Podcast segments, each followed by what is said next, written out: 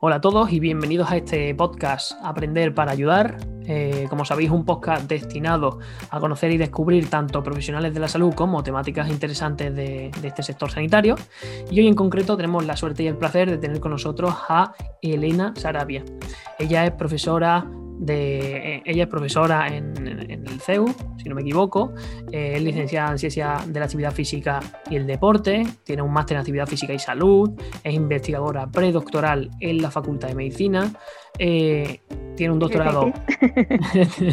ahora, me, corrige todo lo que. Todo lo que no, sí, sí, sí, fui investigadora predoctoral en la Facultad de Medicina de la Universidad de Helsinki en Finlandia. muy, muy buen sitio y seguro que muy bonito. Y para completar, eh, tiene un doctorado eh, por la Universidad de Pablo Levide eh, sobre, sobre la variabilidad de la frecuencia cardíaca, aplicaciones para el diagnóstico clínico y rendimiento deportivo, y un currículum muy, muy, muy extenso que ahora si quieres pues nos cuentas un poco más, ¿vale? como además de una gran profesional, cuenta con experiencia docente y también pues he tenido la suerte personal de verla en alguna de, sus prácticas académicas, que me, que me, gustaron un montón, pues eh, hemos decidido hoy invitarla a conversar con nosotros un ratillo. El tema de hoy será entrenamiento de fuerza en todas las edades, ¿vale? Pero antes que nada, eh, te quiero dar la bienvenida oficial, Elena. Nada, muchas gracias, gracias por invitarme. Es todo un placer y un privilegio. Es mi primer podcast. No sé si vendrá más después, depende de cómo lo haga. Nosotros agradecemos un montón este, el hecho de que, de que haya buscado un huequecillo para, para conversar con nosotros, ¿vale? Pues nada, muchas pues gracias. Bien, eh, para empezar, a mí siempre me, me, gusta, eh, y creo que salen, salen cosas muy guays de el hecho de saber quién es Elena, pero a nivel tanto personal como profesional, ¿no? Aquí siempre, eh, pues al final hay anécdotas muy interesantes que escuchar y, siempre la autodefinición de uno mismo, aunque sea una parte difícil de explicar, creo que, creo que puede ayudar a muchas personas que estén escuchando esto. Bueno, esta pregunta es un poco de consulta de psicólogo, ¿no? ¿Quién soy yo? Bueno, pues quién soy. Pues una persona bastante normal, la verdad. La gente que me conoce sabe que no cambio el registro, que soy siempre exactamente igual. Eh, soy afortunada porque me dedico a aquello que me gusta, por lo tanto, para mí mi trabajo no es un trabajo, es un estilo de vida, ¿no? Sí que es verdad que, bueno, a nivel profesional soy una persona muy trabajadora. la verdad que sí, que soy muy trabajadora y gracias a ello pues, he podido conseguir los objetivos que me he ido marcando a nivel profesional, ¿no? Entonces, bueno, ¿quién soy? Para resumir, pues soy PDI. ¿Y qué es un PDI? Un personal docente investigador, ¿no? Es decir, profesor de universidad. Que cuando decimos soy PDI, la gente es como, ah, PDI qué es, ¿no? Pues PDI es personal docente investigador, lo que viene siendo un profesor de universidad de toda la vida, ¿no? Los profesores de universidad tenemos una parte que dedicamos a la docencia y luego una parte que dedicamos a la investigación, que, que bueno, que de eso mejor no hablar, porque ya sabemos cómo está el panorama de la investigación en este país y, y bueno, somos PD y la I esa se nos cae algunas veces, ¿no? Pero bueno, dentro de lo que es mi actividad docente, pues imparto varias asignaturas en el grado de Ciencia de la Actividad Física y del Deporte del Centro de Estudio Universitario, Cardenal Espinola CEU. Una de esas asignaturas es Fisiología General, otra es Fisiología del Ejercicio, que es donde nosotros nos conocimos en una prueba de esfuerzo el año pasado, ¿no, Alejandro? Y, y luego también doy gimnasia rítmica, porque bueno, yo he sido niña deportista, yo fui gimnasta de gimnasia rítmica, he sido también entrenadora y, bueno, pues hay una asignatura que se llama Fundamentos de las Habilidades Gimnásticas y yo me cojo la parte de gimnasia rítmica, pero ya digo, para mí eso no es trabajar, para mí eso es ir a jugar. vengo un ratito ¿no? con los alumnos. Y nada, pues es profesional, la digamos ahí, pues me dedico a hacer investigaciones principalmente en variabilidad de la frecuencia cardíaca, que es el tema de mi tesis, como tú bien has dicho. Mi tesis ya la defendí hace unos pocos, bastantes años, casi hace 10 años ya, pero bueno, sigo todavía recabando cositas e investigando eso. Y luego estoy metida en la enfermedad inflamatoria intestinal y ahora recientemente, bueno, la diabetes que llevo también pues, del año 2006 y recientemente he cogido una línea nueva que es la inmunodeficiencia primaria que me supone un reto porque es una enfermedad rara y no tengo mucho conocimiento ni yo ni nadie de esa enfermedad, ¿no? Y me encantan los retos, así que, bueno, pues ahí, ahí ando. Y esa soy yo a nivel profesional. A nivel personal, pues una persona pues, normal que disfruta de su tiempo libre, principalmente me gusta, me gusta dejar algo hecho en este planeta, ¿no? Antes de irme, ¿no? Yo pienso que el paso que tenemos por el planeta no debe de ser simplemente un paso, sino que debemos de aportar algo. Y bueno, yo soy ecologista por naturaleza, por lo tanto me dedico a colaborar con asociaciones pues, que cuidan el medio ambiente, ¿no? Y luego también hago en mi tiempo libre pues colaboraciones con asociaciones de pacientes, donde intento pues que mediante el ejercicio físico, la actividad física o el deporte su calidad de vida mejore. Vamos, que me interesan todos los seres vivos en general y ayudarlos a todos, ¿no? Ya sea una plantita o ya sea una persona que tiene enfermedad de Crohn. Y dirás tú, bueno, pero eso es tu tiempo libre, ¿qué haces para ti? Es que estas cosas realmente son para mí, ¿no? Porque yo me, me siento útil, ¿no? Lo que he dicho, no quiero que después de no sé con cuántos años me moriré, espero que con ciento y pico, diga que ha hecho Elena en su vida, nada, bueno, pues a mí me gusta hacer muchas cosas y sobre todo ayudar a que, a que el mundo pues sea un lugar mejor para todos, ¿no? Pero vamos, que hago cosas para mí, sola exclusivamente también, ¿no? Hago mucho deporte al aire libre, la naturaleza y bueno, hago ballet clásico, aunque últimamente con la pandemia pues el ballet clásico lo tengo un poco abandonado, pero bueno, eso me está dando la oportunidad de hacer más actividad física al aire libre que me encanta y antes pues era algo que no podía hacer tanto como yo quería porque las clases de ballet obviamente son en una sala con espejo, con música, etcétera, no te puedes ir a, un parque a hacer ballet clásico, ¿no? Entonces bueno, estoy sacando el lado positivo de la pandemia, estoy más tiempo en la calle. Sí, si me tengo que quedar con esa, esa Elena es que si me pongo a hablar de mí misma no acabamos. si, me, si me tengo que quedar con algo de todo lo que has dicho, me quedo con la ilusión. O sea, con la ilusión con lo que con la que dices que bueno, que, que, que tienes la suerte de, de eso, de dedicar tu vida a lo que te gusta, de, intentar, pues bueno, reflejar todas estas ilusiones también en tus alumnos y que, tengo, tengo la verdad que experiencia y gente al lado que me puede decir que, bueno, que eres una crack en clase. y, bueno, y sin duda, sin duda creo que, seguro que aporta muchísimo tanto en investigación, aunque, aunque no esté la cosa como queríamos, como también en, docencia. Eh, otra, otra, otro aspecto que me gusta también abordar es que, claro, cuando somos pequeños, cuando somos adolescentes, cada, cada uno pues se imagina cosas, ¿no? Bueno, pues yo voy a ser astronauta, yo voy a ser futbolista, yo voy a ser, ¿sabes? Eh, cosas que a lo mejor después no definen lo que vas a hacer de mayor. Entonces me gustaría saber si en tu vida eh, de pequeña ha habido algún momento en el que dijiste tú, vale, ahora estoy segura de que me quiero decantar por la salud y en concreto por la actividad física y el deporte.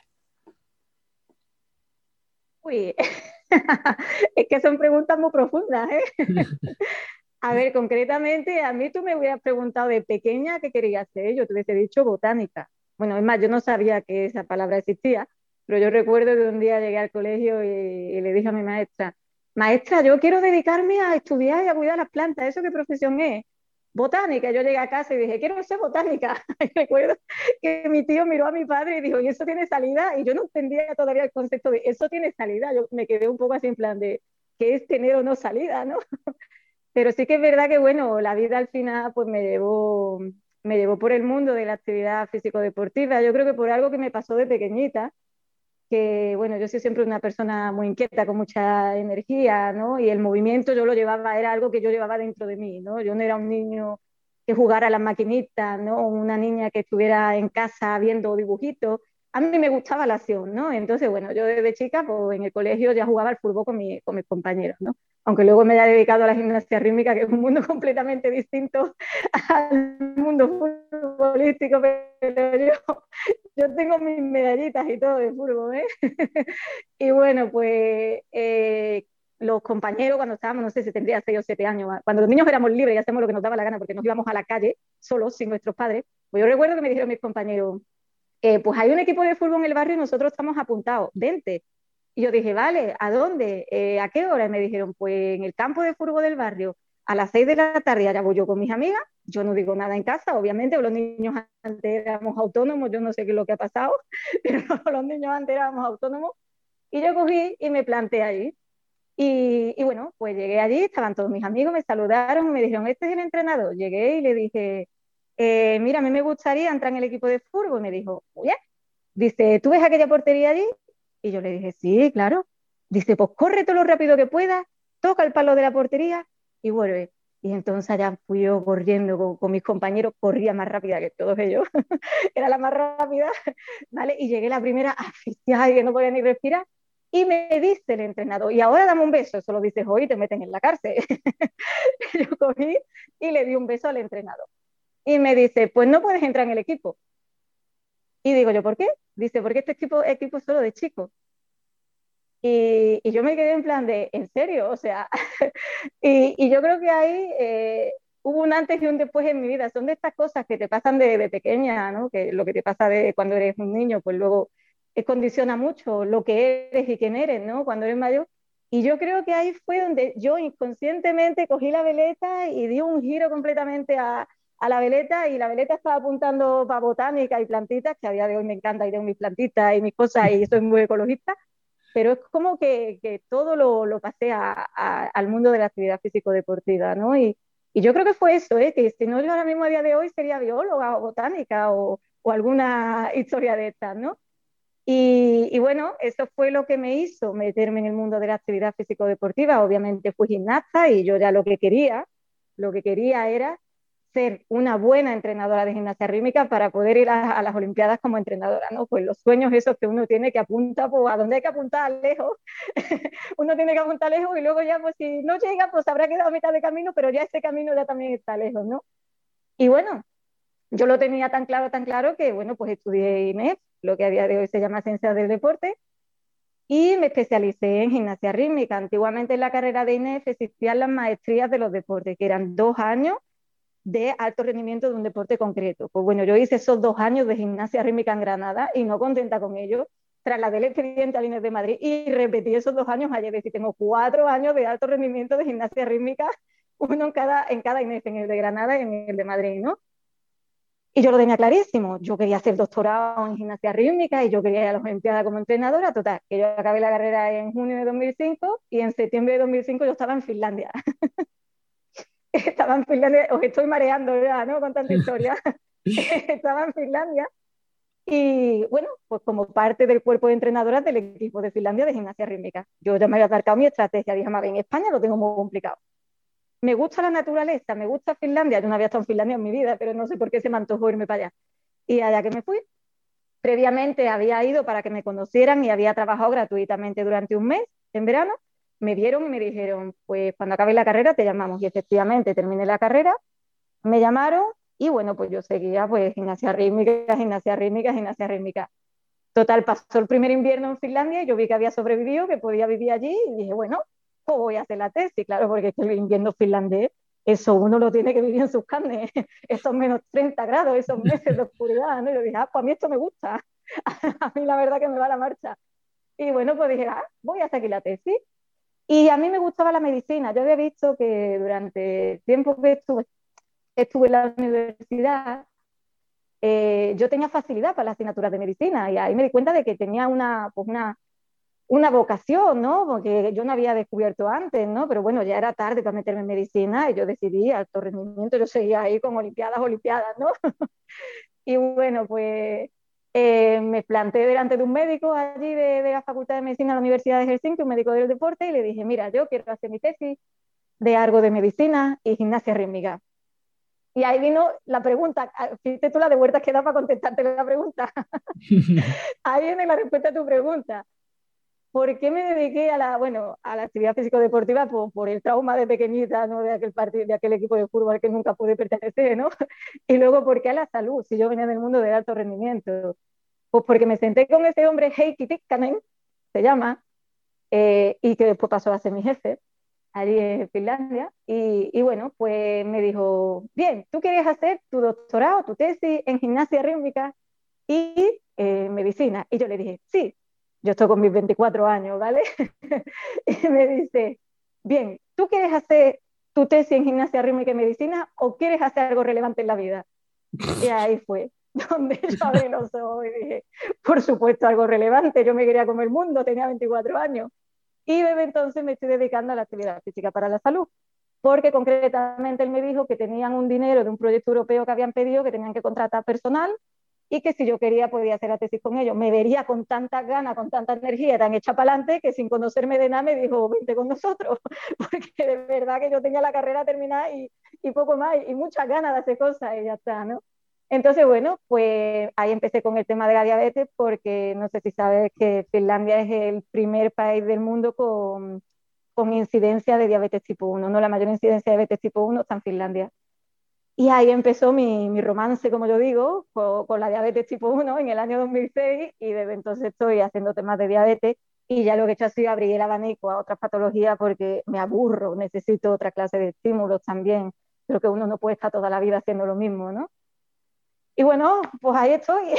No, yo creo que pregunta respondida 100% y además en un contexto eh, amplísimo donde, donde hemos visto, pues eso, eh, eh, donde te puede llevar la ilusión y la gana de, trabajar por algo. Que yo creo que es lo importante y lo que se tiene que quedar a la gente que, que de verdad tiene que, poner ilusión a las cosas y pelear por lo que le, por lo que le gusta, aunque a priori parezca complicado, ¿eh? porque también es verdad que en, en la época, no, no, o sea, no me quiero referir a que, a que fue hace muchos años, pero en ese tiempo que pudiese dedicarle a la actividad física al deporte, si ahora está complicado, entiendo que eh, anteriormente inclusive más inclusive más. Entonces, pues bueno, es, eh, es, de, es, de, valorar. Y justo todo esto que me has contado me sirve para, como entradilla, para la próxima pregunta, que es ¿por qué has elegido la, esta temática para conversar hoy? Que recuerdo que es entrenamiento de fuerza en todas las edades. Mira, pues porque ya por fin, por fin, por fin nos estamos enterando de que hay que entrenar fuerza, porque yo recuerdo que cuando yo era 20 años más joven, yo tengo 39, pues con 19 años yo he escuchado muchas veces que los niños no pueden hacer entrenamiento de fuerza porque no crecen, porque se quedan chiquininos, ¿no? Entonces, bueno, pues yo creo que por fin ya nos estamos enterando de que todos tenemos que hacer entrenamiento de fuerza, todos, embarazadas, eh, personas mayores, personas en tratamiento oncológico, personas con diabetes, niños, todos tenemos que hacer entrenamiento de fuerza. Y, yo lo que quiero hacer es un llamamiento, ya por fin parece que nos estamos enterando, hay mucha mm, eh, visualización ya en redes sociales de entrenamiento de fuerza. Ya rara vez veo a un tío corriendo en las redes sociales, de a alguien en un gimnasio, ¿no? Haciendo entrenamiento de fuerza, además, entrenamiento de fuerza en todas su en todas sus maneras de entrenarlo, ¿no? Porque siempre se asocia el entrenamiento de fuerza a las pesas, pero ya te ves entrenamiento de fuerza, te ves la gente haciendo calistenia, los parques de calistenia que hay pues en, en las zonas verdes de las ciudades, en las zonas de costa, ¿no? Te ves gente entrenando con, con TRX, con bandas elásticas, y dices tú, por fin. Pero todavía hay gente que no se entera. Y sobre todo mujeres que piensan que si entreno fuerza, me pongo ancha. Vamos a ver. me río porque sabemos lo que, lo que entendemos de esto. No es tan fácil hipertrofia, no es tan fácil aumentar la masa muscular como para que tú hagas dos o tres flexiones y digas que te pones más ancha. Obviamente, cuando ganas musculatura, tu volumen aumenta Claro, pero se trata de perder grasa. Obviamente, si no pierdo grasa y gano masa muscular, seré más grande. Pero es que la masa muscular, a medida que la voy ganando, va eh, aumentando el gasto metabólico basal que tiene el organismo y por lo tanto voy perdiendo esa grasa que tengo almacenada. Pero eso a la gente no le cabe en la cabeza todavía. La gente piensa que para perder grasa te tiene que poner, como yo digo, a quemar suela. Y te ve la gente andando cuatro horas al día. Que sí, que eso está muy bien, pero que al final el trabajo de fuerza el músculo es un órgano metabólico y de forma indirecta te va a ayudar también a perder esa grasa que tienes almacenada. Y no solo eso, es que el trabajo de fuerza es súper importante para ser autónomos. Yo cuando veo a gente de mi edad, más mujeres que hombres, porque los hombres soléis están más fuertes que las mujeres. Digo soléis porque yo he dado con hombres que tenían menos fuerza que yo, ¿vale? Pero que los hombres por lo general suelen ser más fuertes que las mujeres. Mujeres que no pueden coger la bicicleta y subirla un primero, mujeres que no pueden con un saco lleno de cosas, mujeres que vas a una mudanza y hay una caja que no pueden coger, y dices tú, pero, pero vamos a ver, o sea, que, que ya no es solo por estética, es que la musculatura es necesaria para ser autónomos, para ser funcionales, y a medida que vamos creciendo, vamos perdiendo esa masa muscular. Entonces, ¿tú qué quieres ser? Una persona vieja, porque para mí una persona vieja es esa que ha perdido la masa muscular, no es esa que tiene más años. Y hay gente vieja con 40 y gente joven con 60. Entonces yo reivindico el papel del músculo como órgano metabólico y como marcador de envejecimiento. Y es algo que, me gustaría que, que, entendiésemos, ¿no? Nosotros somos seres que estamos descontextualizados completamente. Somos seres que estamos hechos para movernos, para realizar esfuerzos. Y todo esto de que el ejercicio físico es bueno y nos hace sentir bien, esto no es magia. Esto es tan sencillo como que el ejercicio físico nos recuerda quiénes somos realmente. Y somos animales que deberíamos de estar en la naturaleza y haciendo todos los días esfuerzos para poder sobrevivir y sin embargo estamos entre cuatro paredes y delante de una pantalla y nos estamos, perdona la expresión, atontando, ¿vale? A nivel locomotor y a nivel eh, psicológico y psiquiátrico. Entonces, creo que, es fundamental que hagamos actividades físico-deportivas allá del carácter que sean, porque realmente ahí es donde nos encontramos con lo que realmente somos y por eso el organismo responde bien, por eso se previenen enfermedades, por eso te encuentras bien, te miras al espejo y, te ves más guapa y, obviamente duermes mejor, todo, la vida te va mejor, porque realmente estás haciendo aquello para lo que tú has sido creado. Entonces, bueno, vaya, vaya discurso que he soltado, ¿no? Totalmente, justo. Mira, a mí me gusta muchísimo la biología evolutiva, me, encanta leer sobre, sobre ello y justo, justo lo has comentado lo que te iba a decir. O sea, yo me pongo siempre en la situación. Si cogemos eh, a la población general actual y la metemos en, una zona natural, donde no solamente convivimos nosotros, sino que también hay otras especies que son depredadoras y, demás, digo, bueno, la mayoría de la gente se las vería eh, muy dura para escapar de un león, de cualquier, de cualquier tipo de, animal que te quiera comer para sobrevivir él. Eh, ¿Cómo trepas un árbol rápido si nunca en la vida eh, te has puesto a ejercitarte? Y es lo que tú has dicho también, es concentración a los exámenes. La gente cuando llega a los exámenes deja de entrenar, deja de comer bien. No, es que estoy eh, sacrificando el sueño para aprenderme. es al revés, justo estos momentos que tienes que hacer pruebas, que necesitas un rendimiento cognitivo mucho más grande, es el momento de comer bien, dormir bien, hacer ejercicio, y aprovechará las menos horas, porque obviamente vas a dedicar menos horas, pero van a ser mucho más productivas y eso es difícil de comprender. Es bastante difícil. Y también otro tema, el tema de las chicas. El tema de las chicas. Pero fíjate, Alejandro. Sí. Sí, bueno, bueno. Ya, ya mejor, ya mejor, porque antes yo soy de la generación en la que las mujeres nacían prácticamente, vamos, yo cuando entré a estudiar ciencia del deporte, eh, sigue pasando, ¿eh? hay muchos más hombres que mujeres, pero ya sé que es verdad que las mujeres pueden hacer de todo. A mí no me dejaron jugar fútbol en el equipo del barrio, por ejemplo, ¿no? Algo, tan, algo que hoy sería impensable, ¿no? Yo creo que poco a poco vamos mejorando, Alejandro, pero una cosa que sí que te quería comentar es que fíjate que eso que te has dicho de trepar un árbol, cuando somos pequeños tenemos todos esos reflejos. Las habilidades motrices básicas las tenemos. Lo que pasa es que la sociedad se encarga, como otras cosas muchas que nos quitan de instintos y de reflejos que tenemos de animales, de, eliminar todo eso, pero los niños piden movimiento, los niños se quieren mover, los niños quieren trepar. Cuando somos pequeños estamos completamente preparados para que nos dejen en la naturaleza. Tenemos un montón de mecanismos que, que, que nos protegen, pero luego ya cuando nos metemos en la sociedad esta de, de las civilizaciones industrializadas, ahí se nos, se nos apagan toda clase de instintos, ya te digo, no solo locomotores, sino también a nivel fisiológico, hay muchas cosas que tenemos que no, que no somos conscientes porque no estamos educados para escuchar nuestro cuerpo, ¿no? Entonces es algo que tenemos de pequeñitos que debería de fomentarse y que no lo estamos consiguiendo. Los niños cada vez tienen más horas de pantalla y si ya de por sí en mi generación, que somos niños callejeros, hay gente que a mi edad, a los 39 o 40 años, ya son inválidos eh, motrices, imagínate la generación de niños pantalla cuando lleguen a mi edad, ¿cómo van a estar? Gordos de momento, de momento gordos ya estamos. o sea que no sé qué es lo que, lo que va a pasar. Pero bueno, esto daría para otro podcast.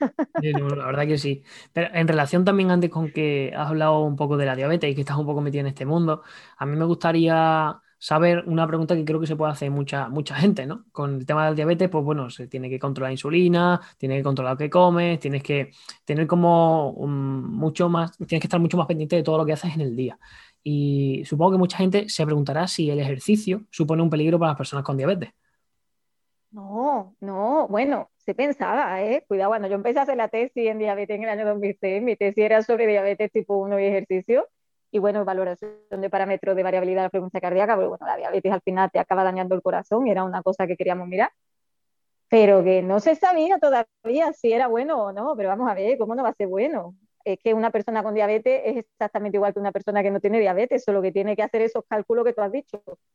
Que cómo, cuánta insulina me voy a inyectar y qué voy a hacer después. Eso es diabetes tipo 1, si es diabetes tipo 2 que no es, que, y no tienes insulina, porque algunas personas con diabetes tipo 2 acaban además inyectándose insulina, no tienes que preocuparte prácticamente de nada, te tienes que preocupar de moverte y ya está, ¿no? Pero Claro que hay que hacer actividades físico-deportivas si se tiene diabetes. Si ya de por sí las actividades físico-deportivas son buenas para todo en general, para una persona que tiene diabetes le ayuda a regular sus niveles de azúcar en sangre. Problema, problema que si tengo diabetes tipo 1 y empiezo a hacer actividades físico-deportivas y no sé cómo realizarlas, sí que es verdad que la actividad físico-deportiva puede ser un factor desestabilizador de la glucemia. Y es por eso por lo que muchos endocrinólogos durante muchísimos años le han dicho a los diabéticos, a las personas con diabetes tipo 1, no hagáis nada, porque si hacéis algo se os descontrola. Y una vez que te descontrola, ya eso entras ahí en, una rueda incontrolable, ¿vale? Porque es como, se me sube el azúcar, me pongo insulina, ahora se me baja y como, entonces se me vuelve a subir. Y ya entras ahí en un sub y baja y cuesta muchísimo trabajo, ¿no? Y yo eso lo he visto, lo he visto con, con personas, ¿no? Que han acudido a mí para que les ayude a, regular sus niveles de, de glucemia. Pero esas personas lo que tienen que hacer es formarse, que para eso están las asociaciones de pacientes con las que yo, por ejemplo, colaboro, y buscarse profesionales que le ayuden a arrancar en esa práctica de actividad físico-deportiva. son cuatro cositas que una vez que las aprenden, igual que aprenden a, a, contar las dosis de carbohidratos de los platos para saber cuánta insulina se tienen que inyectar, pues que aprendan las cuatro cositas que tienen que aprender sobre en qué orden tengo que hacer los distintos tipos de actividad físico-deportiva para controlar la glucemia. Eso si es diabetes tipo 1, si es diabetes tipo 2, entrena, entrena y, y si además una diabetes tipo 2 derivada de una diabesidad por una obesidad, ¿vale? Diabesidad es esa palabra, esa diabetes que viene a, raíz de una obesidad, ¿no?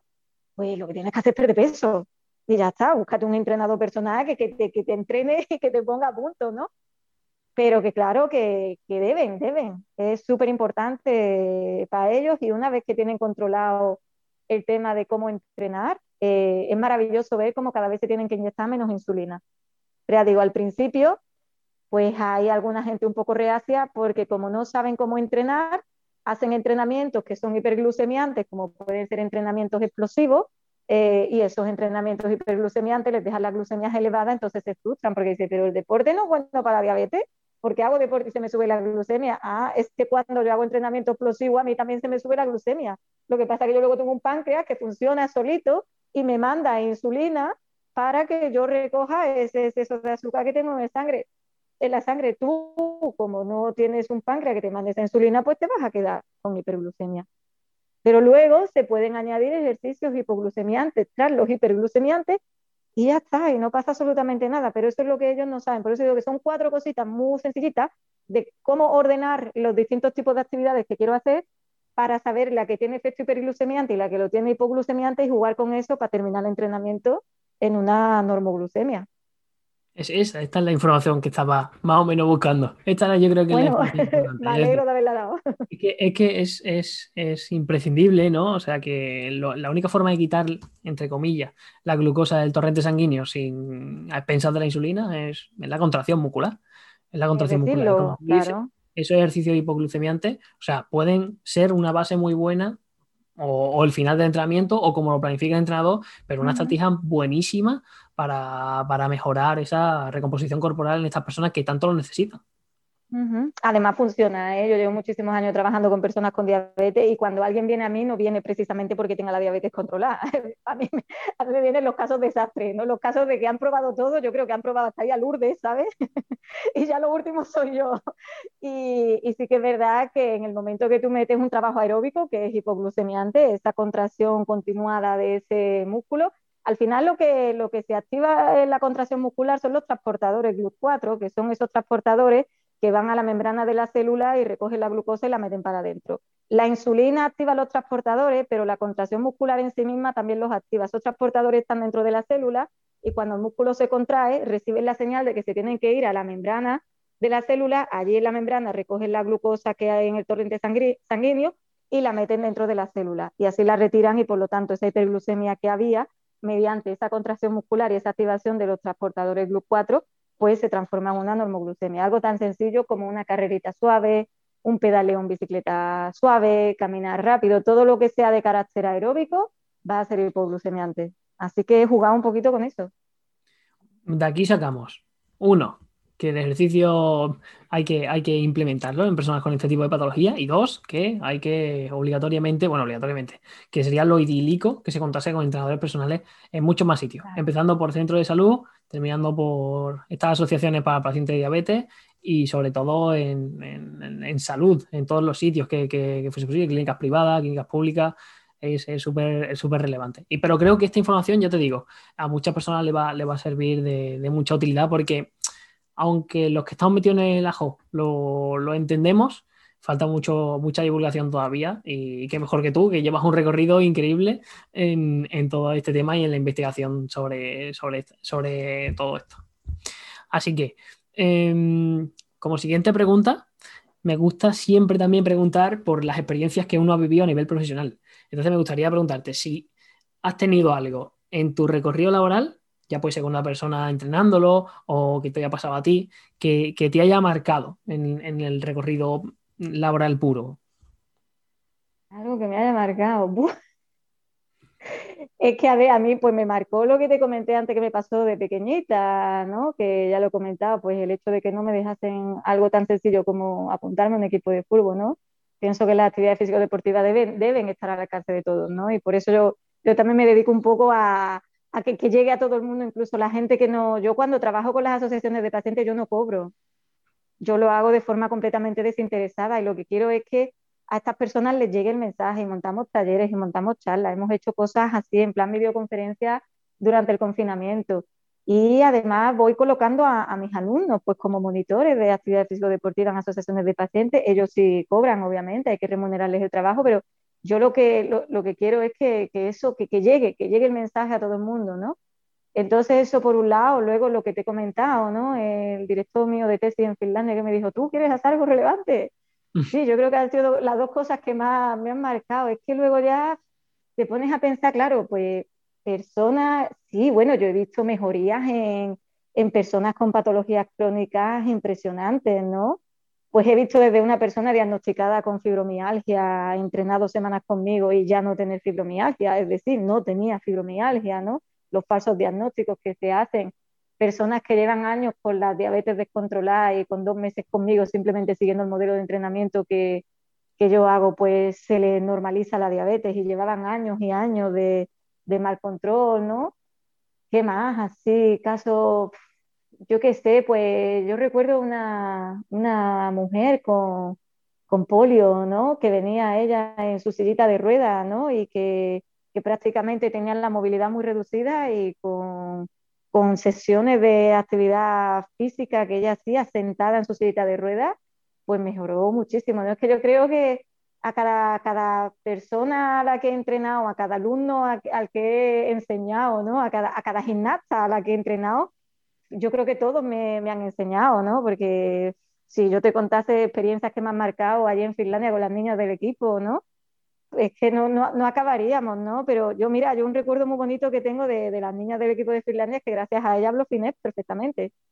Yo llegaba allí todos los días al entrenamiento y yo llegué a Finlandia y no hablaba nada. Y yo llevaba un cuadernillo y llevaba apuntado lo básico, piernas, brazos, derecha, izquierda, y, y los aparatos de gimnasia rítmica, cuerda o pelota, masa y cinta. Y con esas cuatro palabritas yo tenía que, que dar los entrenamientos, ¿no?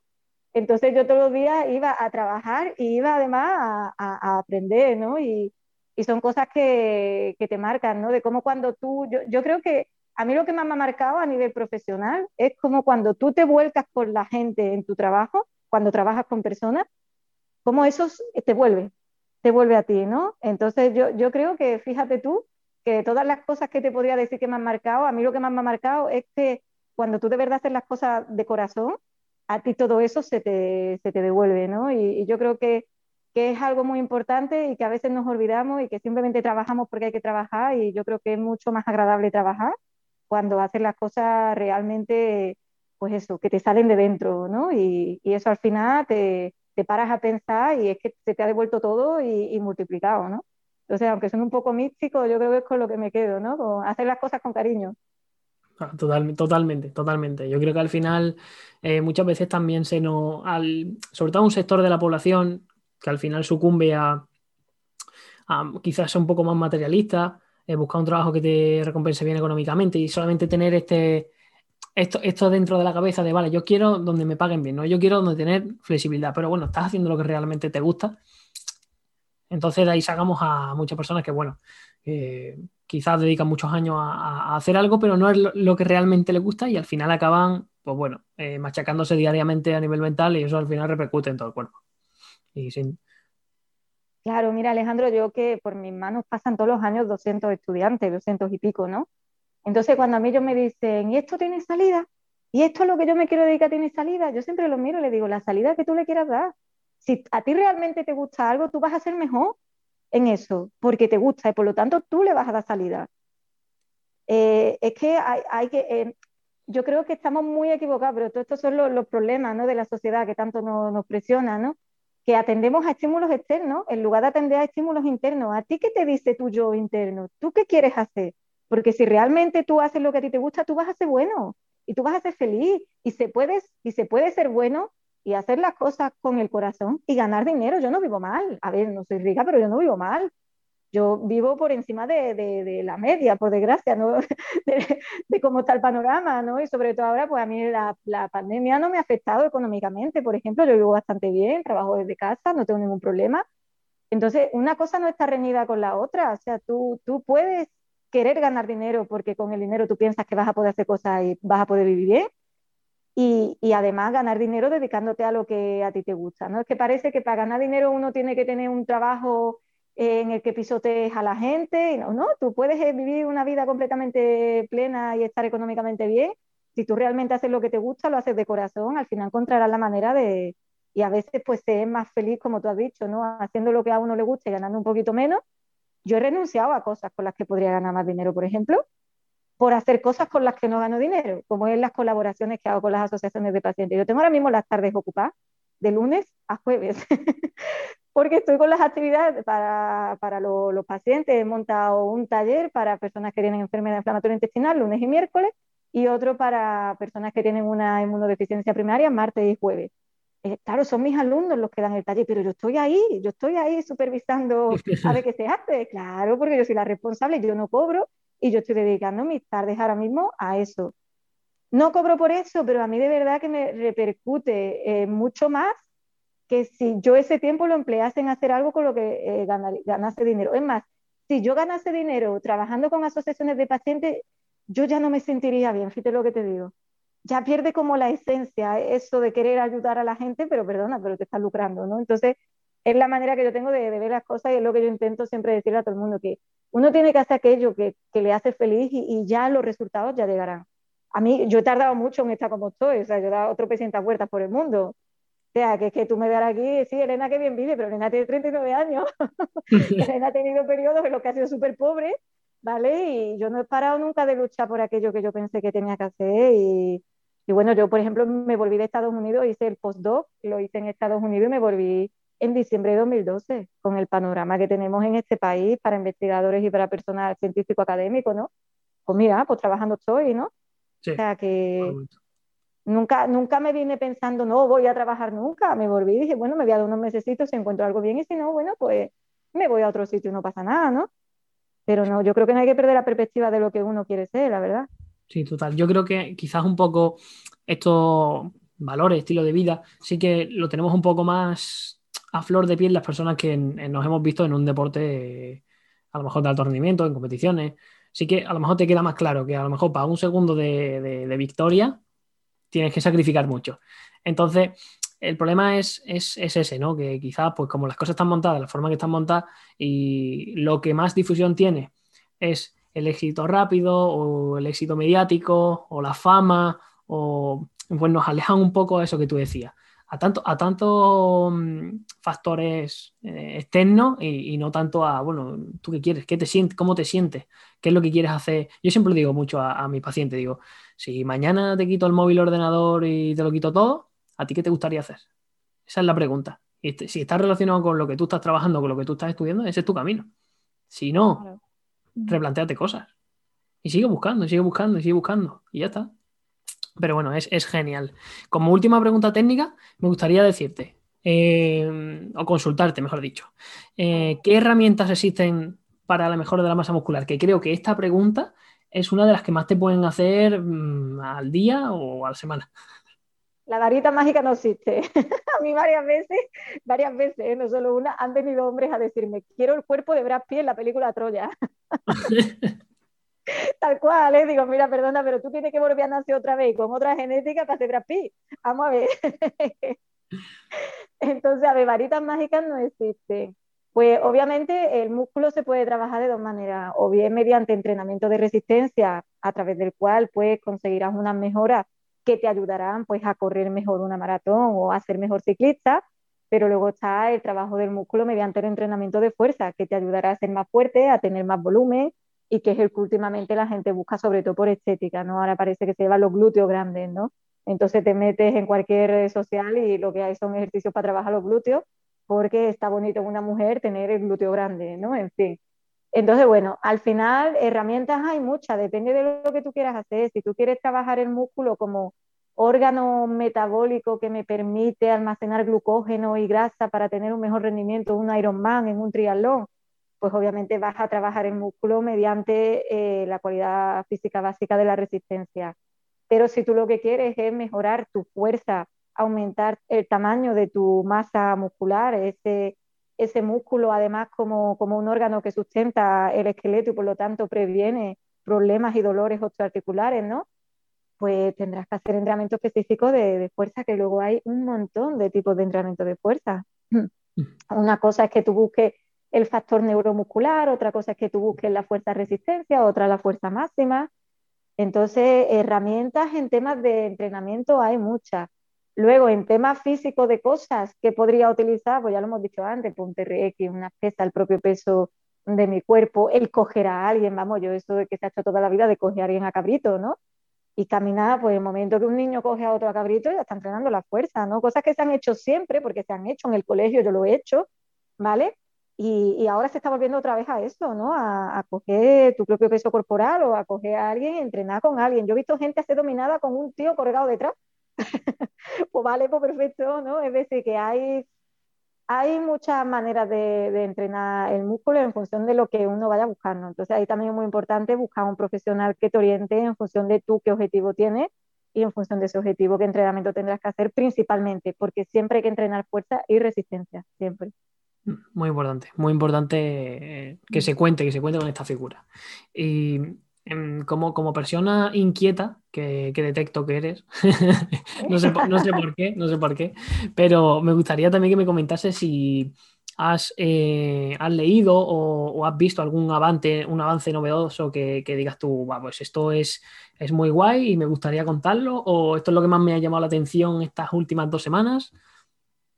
Hay un artículo que es mi artículo estrella. que cuando, cuando lo leí así con las manos las fotos y dije, esta es la mía, ¿no? Por fin. Eh, es un artículo, salió creo que ya hace unos tres años, ¿eh? pero yo creo que es algo maravilloso, que habla, habla sobre los telómeros, ¿no?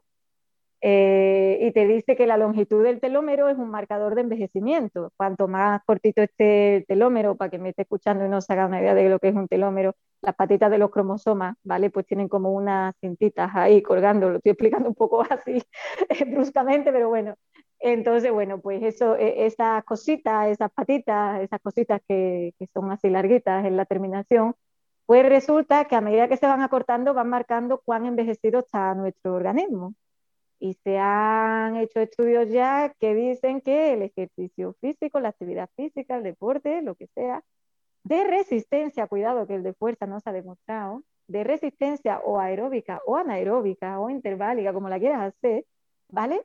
Eh, alarga la longitud del telómero. Ahí tenemos otra de las piezas fundamentales de por qué los deportistas están más jóvenes, más jóvenes a nivel a, lo mejor tienen la cara más arrugada porque les da el sol, ¿vale? Porque los ciclistas chupan mucho sol, los nadadores en aguas abiertas chupan mucho sol, los corredores. Y tú le miras la cara, pues está lleno de arrugas, sí, pero su organismo es el organismo de un tío 10 años más joven. Porque tiene los telómeros más largos. Eh, parece ser que, que llevar una vida físicamente activa eh, rejuvenece, eso siempre se ha sabido, pero ahora se sabe el porqué científico. Hay muchas cosas que se saben porque son evidentes, pero se necesita el porqué científico y esos telómeros parece que, se alargan. Entonces, bueno, pues mira, ahí tenéis un efecto anti-aging de, de, la práctica de actividad físico-deportiva, ¿no? Me alarga el telómero y si el telómero me lo alarga es que me estoy estoy en plan Benjamin Button, ¿no? Cada vez más joven, ¿no? a, mí, a mí este tema me apasiona mucho, me apasiona mucho el tema del anti-envejecimiento y también me gusta mucho el, todo el tema este de naturaleza, biología evolutiva y demás. Y tengo una charla de envejecimiento donde enseño la foto del árbol más longevo del mundo, que es capaz, ahora que han mencionado el tema de los telómeros, que es capaz de cuando llega al final de, de su vida celular, cuando ya tiene los telómeros más cortos, secreta telomerasa y se regenera entero. Entonces, eh, va como, como gastando y rellenando, ¿no? Y lleva ahí pues desde las pirámides de pues Egipto. Eso es lo que hace, pues eso es lo que hace el ejercicio físico. Exactamente. Te, te añade cachitos, te añade vida, es que te añade vida. Te añade vida. nosotros no tenemos la posibilidad de como Benjamin Button cuando estemos viejos volver a, ser niños chicos, pero ojo, si tenemos algunas herramientas que nos apoyen a, que, bueno, a, retrasar inclusive, aunque solamente sea retrasar, o inclusive aumentar en pequeña proporción esos niveles de, esos, esos, telómeros, joder, pues, y encima que puede ser a coste muy bajo, inclusive gratuito si tú te lo propones, eh, que más que, más que, bueno, que dedicarle un ratito al día. Mira, a, colación de esto que estamos hablando, hay un, corredor indio eh, residente en Inglaterra, Yassin, que con 80 años empezó a correr maratones. Y corrió su último maratón, creo que con 102 años o algo así. A día de hoy, no sé si tiene 109 años o una cosa así. Y él empezó con 80 años a correr maratones. Bueno, ya de entrada, para llegar a los 80 años hay que tener una buena, una buena pasta, ¿no? Buena madera pero porque estaba deprimido, porque se había muerto, se le había muerto ya dos hijos, se había muerto su mujer, y él se dio cuenta que si corría se sentía bien y se le quitaba esa depresión. Y empezó a correr, a correr, a correr, y, bueno, a día de hoy ya no corre maratones, pero él sigue, sigue llevando una vida físicamente activa y se da sus carreritas todas las mañanas, ¿no? Entonces, pues ese hombre obviamente se ha alargado los telómeros muchísimo. Tiene, ya digo, Faulia sí, no sé si son 109 años los que tiene ahora mismo. Vamos, una barbaridad. O, os animo a que busquéis la información porque no tiene desperdicio, de verdad. Lo dejaremos en la descripción del, podcast para que la gente pueda, pueda encontrarlo. Perfecto. Y, como, Elena, como última pregunta, eh, me gustaría decir que, bueno, toda la gente que te ha escuchado, que, bueno, que, ha, estado atenta a todo lo que comentas y demás, ¿dónde te puede encontrar como profesional? Mira, pues en CEU San Pablo en, Sevilla, eh, estoy como PDI, ¿vale? Y en la página web está mi correo, vamos, lo digo aquí, es Sarabia, me llamo Elena Sarabia, pues es Sarabia, arroba ceuandalucía.es, CEU con C, yo es que es CEO, y ceuandalucía.es, me cuesta la misma vida decir la, la, la Z, ¿no? Y luego, bueno, en redes sociales me llamo Mueve tu Salud. Mis redes sociales, yo no soy influencer ni pretendo serlo, son para mis alumnos y, y para los pacientes, ¿no? En general. Entonces, bueno, tengo un canal de YouTube en el que subo algunos vídeos de recomendaciones para personas que tienen patologías crónicas, eh, algunos vídeos en los que explico cosillas, algunos vídeos en los que hago alguna tabla de ejercicios, seguiré subiendo más cosas, pero que no, no esperéis encontrar una persona influencer porque lo, lo uso, lo, lo justo y necesario para que le llegue a mis alumnos y a aquellas personas que, que se pueden beneficiar como son los, pacientes. Aún así tengo, mm, tengo bastantes suscritos, ¿eh? Yo no sé, yo no sé quién ve mis vídeos y quién se suscribe, pero vamos, bastante, para ser yo, no, no tengo ni, ni por lo que tenéis ustedes, ¿no? Pero que... y esto surgió a raíz de que cuando daba las charlas en las asociaciones de pacientes, después volví a casa con la sensación de que todo lo que les había contado había caído por un agujero que allí todo el mundo sí, sí, sí, sí, al final de la charla va antes dando besos, te felicitan, me encanta, y que luego se quedaba todo en un agujero. Dije, bueno, pues le voy a hacer pequeños vídeos en los que estas cositas las tengan explicadas y cuando ellos un día sientan el pellizquito de voy a moverme, voy al canal de YouTube de Elena, miro lo que decía Elena sobre esto, miro los cuatro vídeos que tiene para poder entrenar en casa y listo, ¿no? Y bueno, ese es el objetivo de, mis redes sociales. ¿Cómo, cómo se llama el canal de YouTube? Mueve tu salud. Vale, igual. Yo me llamo Mueve tu salud en, en, todas en todo, en Facebook, en Twitter, en YouTube, en Instagram, ¿vale? Eh, me llamo Mueve tu salud y bueno, si alguien me quiere escribir, yo contesto, ¿eh? yo sé que hay gente que no contesta, yo, contesto, contesto. Lo pondremos también en la descripción para que, para que tengan un, enlace rápido y, puedan encontrarte.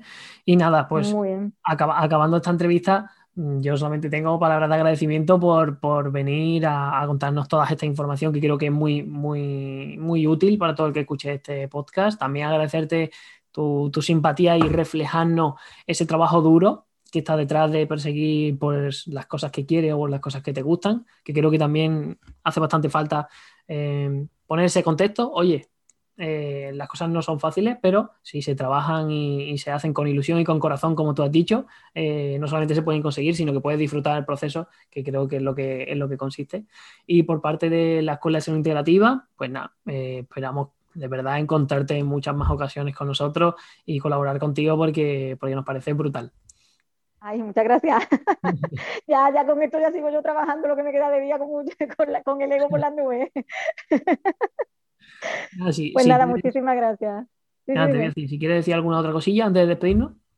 Pues nada, que muchísimas gracias, de verdad, que yo pienso que el conocimiento está para compartirlo y yo creo que estas iniciativas que, tenéis son maravillosas y os animo a, que sigáis haciéndolas y, bueno, y a los que hayáis llegado hasta el final de este podcast, pues de verdad que enhorabuena por haberme aguantado todo este tiempo.